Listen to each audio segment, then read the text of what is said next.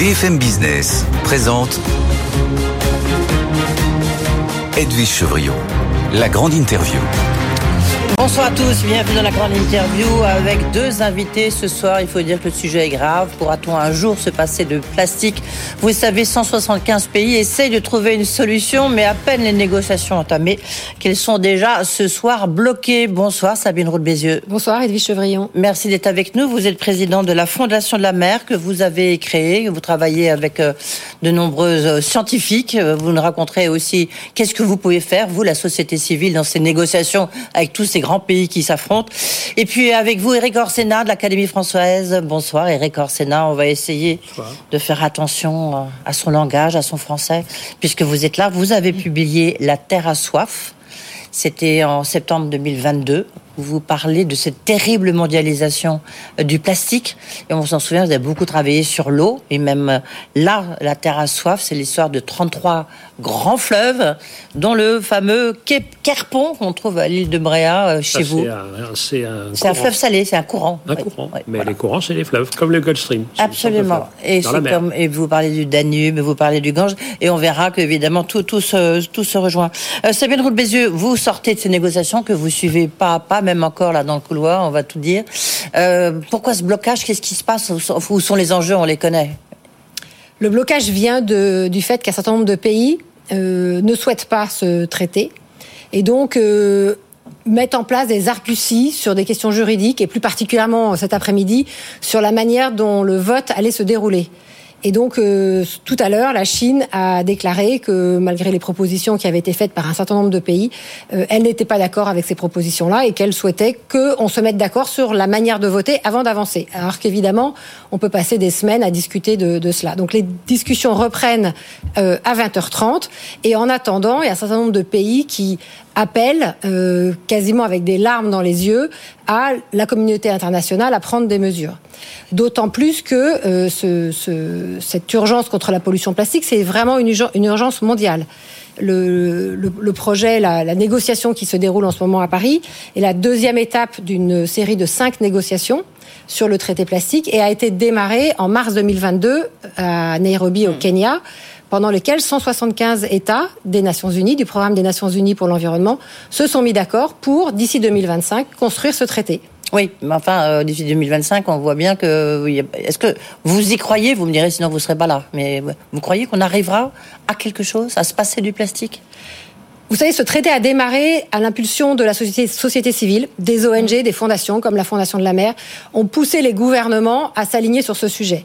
Et la motivation d'un certain nombre de pays, euh, je pense au nord, à la Norvège ou au Rwanda, euh, de, de, de, mettre en place une coalition de haute ambition avec toute une série d'objectifs.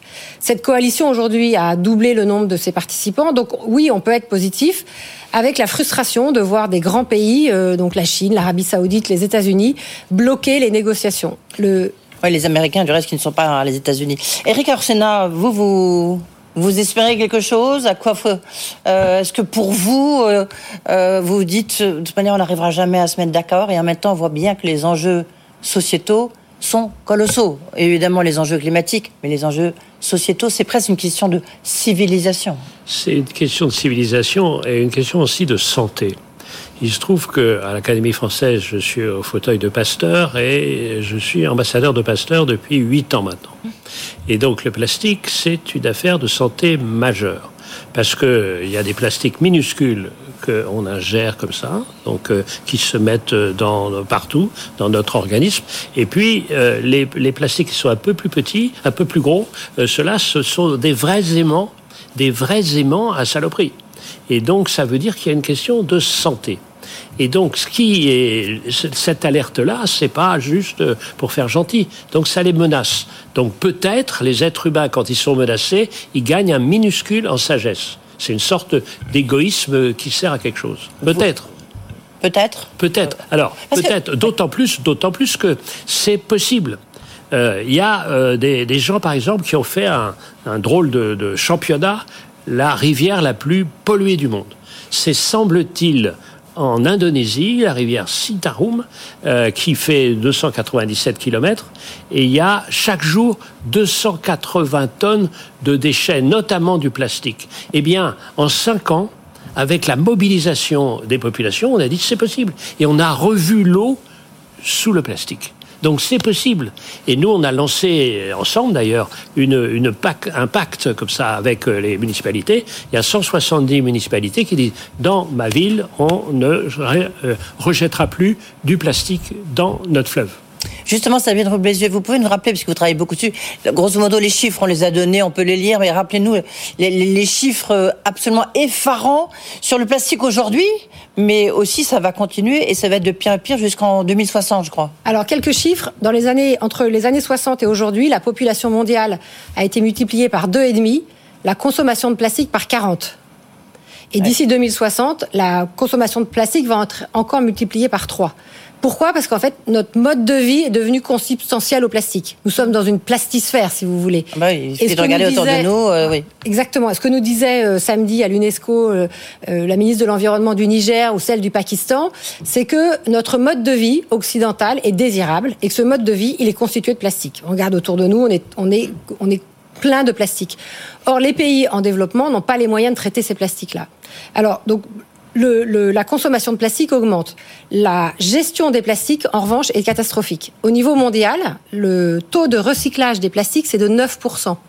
Donc on met le recyclage comme une solution magique, c'est 9% au niveau mondial. Et on n'est pas beaucoup mieux dans les pays de l'OCDE. Et peut-être euh, un ou deux chiffres de plus, on a 80% des plastiques qui ont une durée de vie inférieure à un an bien pour, pour comprendre bien que 80% des plastiques une durée de vie inférieure à un an. du schmaf. Juste pour, pour se rendre compte qu'en fait, on a construit des besoins euh, surréalistes, inutiles. Et, il faudra, il faudra bien s'en débarrasser. Justement, c'est intéressant, ça rejoint la question de civilisation parce que pour moi, c'est quand même très très lié. Euh, je crois que c'est même vous, quand on préparait cette interview, qui avait dit que il y avait une ministre, euh, je sais plus si c'est celle du Niger ou pas, qui a dit mais en fait, vous nous avez exporté votre civilisation. Euh, est-ce qu'on doit avoir un sentiment de culpabilité, Eric Orsena Et, puis, est-ce que c'est vrai Est-ce que vous êtes d'accord Et qui doit payer Tiens. Et d'ailleurs, on exporte aussi nos déchets. Oui. Parce que c'est euh, ceux qui sont traités, c'est mm. ailleurs. Donc euh, d'abord ça. Et donc qui doit payer? Mais évidemment, quand vous voyez que les principaux fauteurs de dérèglement climatique sont les pays du Nord les plus riches, et donc, on demande sans arrêt aux pays du Sud de le faire. Donc, vous savez, moi, il y a une notion. C'est pour ça que ça ne peut pas marcher. Enfin, moi, moi j'ai le sentiment, comme ça, intuitivement, que tout est pris à l'envers. Oui, mais tout est pris à l'envers. Simplement, un, c'est possible. Et deux, si on ne comprend pas les alertes. Si on ne comprend pas l'alerte de la dernière pandémie, il y en aura d'autres. On appelle ça euh, la notion très simple de une santé. Si l'environnement va mal, le monde végétal va mal, partout si le monde végétal va mal, le, règne animal va mal partout. Donc on est des solidarités de fait. Et on se rend compte que s'il n'y a pas des vaccins partout, bah, les, les, virus mutent et à ce moment-là, c'est reparti. Donc il y a cette solidarité de fait. oui, mais attendez, on peut très bien comprendre, le, tu vois, un pays africain ou un pays euh, en, développement qui disent, bah, attendez, c'est bien beau, vous, vous avez vécu euh, comme des rois, et puis maintenant vous nous dites, euh, alors que souvent le plastique est, est, perçu comme un élément de, de standing, non? C'est ça le paradoxe du plastique. Voilà, c'est ça le paradoxe du plastique. Et donc on après maintenant on leur dit, ah bah non, attendez, c'est horrible, il faut surtout pas les consommer. Il faudrait d'abord, d'abord donner l'exemple. Quand on voit dans la grande distribution qu'il n'y a aucun, aucun sac en papier, ah non, ça c'est pas vrai. Mais attendez. Je vais pas, donner des marques. Attendez, moi je fais mes courses le week-end, je peux vous dire que oui, mais c'est pas vrai. Il y en a, il y en a. Mais il y en a, bien sûr, il y en a. On vous fait payer, mais ça. Il y en a un petit peu. Mais la grande majorité, c'est ça. Parce que c'est plus pratique la civilisation qu'on a euh, développée, c'est du pratique. Maintenant, c'est un peu plus compliqué parce qu'il faut être respectueux. Quand vous foutez une baigne, bah, c'est peut-être efficace. Mais si vous voulez être respectueux avec les gens, ça dure plus longtemps, en général, vos relations. Et c'est pour ça qu'on parle, nous, beaucoup d'empreintes plastiques et du paradoxe du plastique. L'empreinte plastique, euh, c'est, ça peut être vu de plein de manières. Par exemple, au niveau d'un État, savoir euh, quelle est la consommation de plastique par an et par habitant. Là, les champions du monde, toute catégorie, c'est les Américains, avec 250 kilos par an de plastique par an et par habitant. Et ils sont pas là. Hein ils sont pas là. Euh, l'Europe, on est à 150. La moyenne mondiale, c'est 60. Et l'Inde, ils sont à 20 ou 30. Donc vous voyez le, le, le, le- la différence de, de comportement. Et puis surtout, vous pouvez imaginer quand vous multipliez par la population de l'Inde, ce qui peut se passer si les Indiens se mettent à consommer du plastique comme les Américains. Ou comme les Européens, comme nous. Ou même comme, les. Européens. Donc Ouais. là, il y a un enjeu. Le deuxième enjeu, euh, il est en fin de vie des plastiques. Parce que les pays riches disent, ah oui, d'accord, on fabrique beaucoup, mais on ne pollue pas parce qu'on a mis en place des systèmes de collecte, de tri et de gestion euh, aval de nos déchets. Et c'est vrai que, euh, Eric, vous êtes le spécialiste des fleuves. Il y a 10 fleuves dans le monde Et de qui l'eau. produisent et de l'eau. 10 fleuves dans le monde qui produisent 90% des déchets qu'on retrouve dans l'océan. Et ces 10 fleuves, il y en a 8 en Asie et 2 en Afrique. Donc c'est vrai qu'on peut dire aussi, nous en Europe ou les pays, disons, les pays de l'OCDE, on produit beaucoup, mais on pollue pas, et ce sont les pays euh, du, de non OCDE qui polluent. Mais en, mais en réalité, il y a une responsabilité des pays développés parce que c'est nous qui avons créé ce mode de vie si Bien désirable, d'aider les pays développés, euh, non, enfin, en développement, à trouver une alternative au plastique. Pour vous, la solution, ça, ça passe par quoi? Pas forcément des solutions euh, euh, techniques, mais la solution, je dirais presque politique, c'est quoi pour vous, Eric Orsena? C'est euh, le sentiment d'appartenance. C'est-à-dire euh, ne pas jeter euh, du plastique dans un être vivant qui s'appelle un fleuve. C'est ça l'affaire. C'est ne pas jeter du plastique un peu partout dans une forêt. C'est C'est-à-dire que vous dites aux citoyens, il faut s'approprier. Oui. C'est notre, c'est ta planète, quoi. C'est- ton pays, c'est ton fleuve, c'est ton. C'est exactement pourquoi je citais cet exemple de, de, de- de rivière euh, indonésienne. C'est que c'était une poubelle. Elle dit non, c'est pas une poubelle, c'est ta vie là. Et pourquoi euh, tel et tel est malade? Pourquoi ton oncle est malade? Pourquoi ta tante est morte comme ça? À cause de la rivière. Et quand vous avez en même temps euh, une rivière euh, avec de moins en moins d'eau, ce qui est le cas, et de plus en plus polluée. Moins vous avez d'eau avec le même taux de pollution, ben, c'est de plus en plus dangereux. Donc, vous voyez, c'est à la fois, c'est, ça fait partie de ta famille, c'est ta fa- et donc, et donc, c'est à la fois ta santé ou ta menace. Parce qu'aujourd'hui, vous êtes d'accord avec moi. euh, après, vous aurez, euh, mes yeux. Je ne sais pas si vous partagez ce sentiment, mais là, l'écologie punitive avec un impôt supplémentaire, c'est peut-être ce qui rebute le plus les gens à faire un effort ou pas. Ou il faut de, il faut instaurer une forme de punition, Alors, de taxation, voire. Euh, moi, je- euh, vous savez, c'est la démocratie qui est face à un vrai enjeu. Parce qu'elle doit être efficace, elle doit être efficace vite, et en même temps, on ne veut pas être trop méchant avec les gens. Euh, moi, j'ai vu dans certains domaines avec les Chinois, j'ai été beaucoup de en Chine, où le fleuve jaune n'allait pas jusqu'à la mer, on a pris des mesures qu'aucun euh, responsable français n'aurait acceptées. Sauf que maintenant, le fleuve jaune revient jusqu'à la mer. Donc, vous voyez, donc il y a un peu les deux. Mais c'est surtout leur disant, mais c'est à vous, vous n'êtes pas seul. Euh, le- le- la nature et votre continuité, euh, votre prolongation est la menace, pas seulement pour les enfants, mais pour vous-même. Moi, vous savez, j'ai beaucoup travaillé sur l'eau. Oui. Tout le monde s'en fout. Et j'ai dit maintenant, je vais travailler sur les fleuves. Pourquoi? Parce que l'eau, c'est une matière. Tout le monde s'en fout. Alors que si c'est le fleuve, tout le monde a une rivière dans son cœur. Ah oui, c'est intéressant. Comme quoi, c'est très psychologique. L'écologie punitive, c'est une bonne idée, euh, Samir Alors, je voudrais revenir sur euh, Ouais. ce que disait Eric Orsena Ouais. sur la soci- société civile et l'engagement des citoyens. Euh, nous, à la Fondation de la mer, on a un programme qui s'appelle Un geste pour la mer. On a 300 associations euh, qui euh, agissent sur le terrain, qui sensibilisent les citoyens, qui organisent des collectes de déchets. C'est bien, mais c'est pas du tout suffisant. Parce que d'abord, il faut pas qu'on- euh, que on considère que ce soit que c'est le consommateur qui est responsable. Parce que c'est un peu ce que disent certain oui. d'entreprises. Ah bah écoutez, les consommateurs sont, sont, Ouais. sont des pollueurs parce qu'ils jettent dans la nature. C'est beaucoup plus compliqué que ça. Et donc, pour résoudre le problème de la pollution plastique, il faut remonter dès l'amont. Et d'ailleurs, c'est ce que prévoit ce traité plastique, de regarder tout le cycle de vie du plastique. Donc, en amont, la priorité, c'est de baisser la production. Ça va pas forcément faire plaisir à tous vos auditeurs, mais il va falloir baisser la production. Et en fait, on l'a fait en France. Au- recyclé ça, non, Non. ça s'appelle la loi AGEC, donc euh, l'économie Oui. circulaire. Ça, on a commencé par supprimer un certain nombre de plastiques. Les fameuses touillettes, les couverts Oui. en plastique. Alors ça avait été très compliqué quand la loi est sortie. Aujourd'hui, c'est tout à fait normal de plus utiliser ces plastiques. Et donc, il faut aller plus loin, c'est ça que Et vous donc, dites il faut aller plus loin. Ce qu'on fait, ce qu'on a fait en France, maintenant, on le fait en Europe. Il faut le faire dans le monde entier. Il faut supprimer les microplastiques qu'on rajoute dans un certain, certain nombre de produits. Il faut s'assurer de l'éco-conception des produits. C'est-à-dire que quand on crée un produit, on sait exactement comment il va être géré en fin de vie. Donc, il y a tout un, une, euh, Il y a une attitude, un changement d'attitude. mais qui passe Qui par passe d'abord par qui les entreprises. par l'amont. Oui. Alors que les entreprises disent, euh, c'est les consommateurs d'avoir ce comportement, et vous, vous nous dites non, euh, vous renvoyez la balle euh, en amont aux, aux entreprises. Et, moi, je dis que c'est un travail collectif dans lequel euh, chacun doit jouer sa part, les organisations internationales, les pays, les collectivités territoriales, les entreprises et les citoyens. Euh, vous avez lu le, le rapport Pisani-Ferry, euh, Eric Orsena? Oui, Ouais. oui, oui. Est-ce que vous, vous trouvez que c'est, il faut effectivement, euh, alors c'est- un rapport très complet où on, a des objectifs, donc euh, Oui. on en a largement parlé là, ici, donc on va pas forcément tout tout redire ce soir. Juste sur l'idée d'une taxation, taxation vis-à-vis d'une sorte de ISF climatique. Écoutez, on doit aller plus vite. On doit aller plus vite, Ouais. euh, bien sûr. Euh, et donc, il faut trouver les moyens d'aller plus vite. Euh, L'investissement, euh, c'est pas une dette. puisque, mais il faut quand même trouver le moyen d'investir. Alors, il y a des, des fortunes, alors il faut voir à quel niveau, etc., qui, dont la vie ne changerait pas s'ils contribuaient un peu plus. Comprenez, c'est ça l'affaire. Et je pense pas qu'il y aurait des baisses d'attractivité, comme on dit, de notre pays si on baissait un peu plus, si en même temps on offrait d'autres possibilités. Parce que si on taxe un peu en, en développant tout un pan d'économie qui va rendre plus de profit, parce que l'économie nouvelle, moi je suis pas du tout pour la décroissance.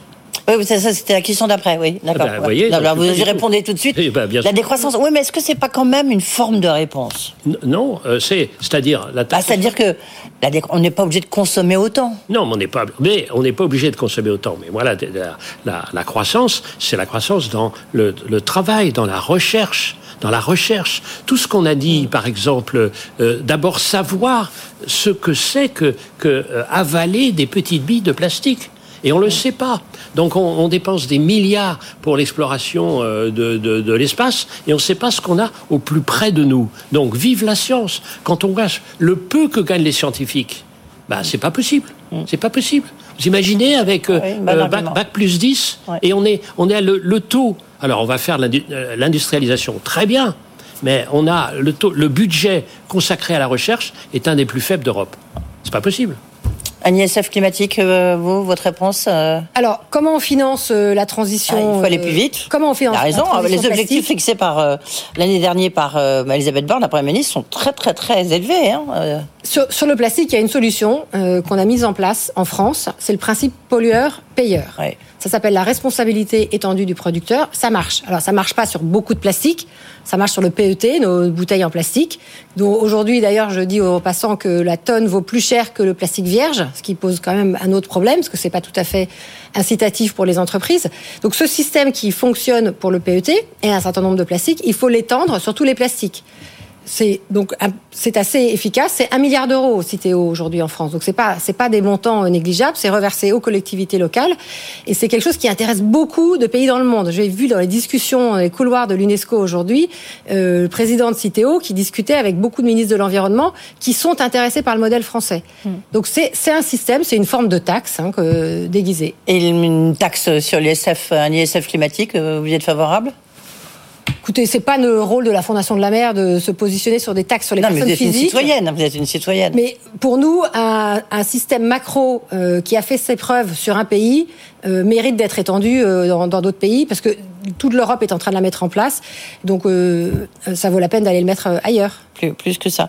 Qu'est-ce est-ce qu'il y aurait, une, est-ce que, en fait, parce que le, plastique, on dit qu'on va le recycler, mais est-ce que la solution ne serait pas de dire on supprime le plastique? Parce que s'il y a des demi-mesures, c'est comme la discussion de savoir s'il y a des polymères qui peuvent être autorisés, d'autres qui peuvent pas l'être. Est-ce que si on a des demi-mesures, finalement, ça ne débouche sur rien?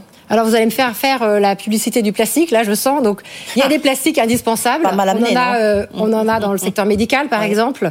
On en a dans l'alimentaire, euh, la lutte contre les maladies infectieuses et, et toute une série de bactéries vient de, du fait qu'on utilise du plastique.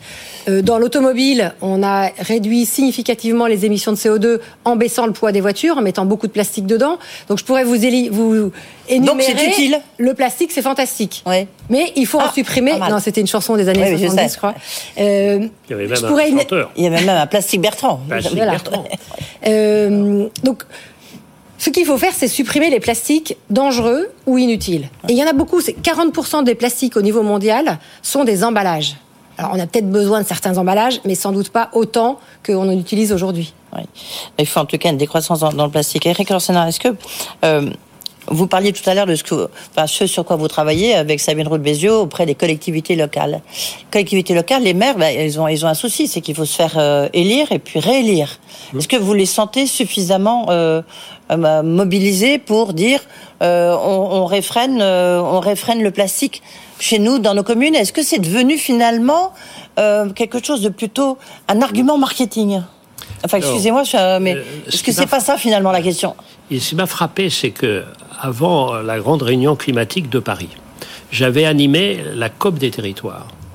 Et euh, c'était passionnant parce qu'il y avait les entreprises et les villes, les grandes villes du monde, qui étaient responsables du dérèglement.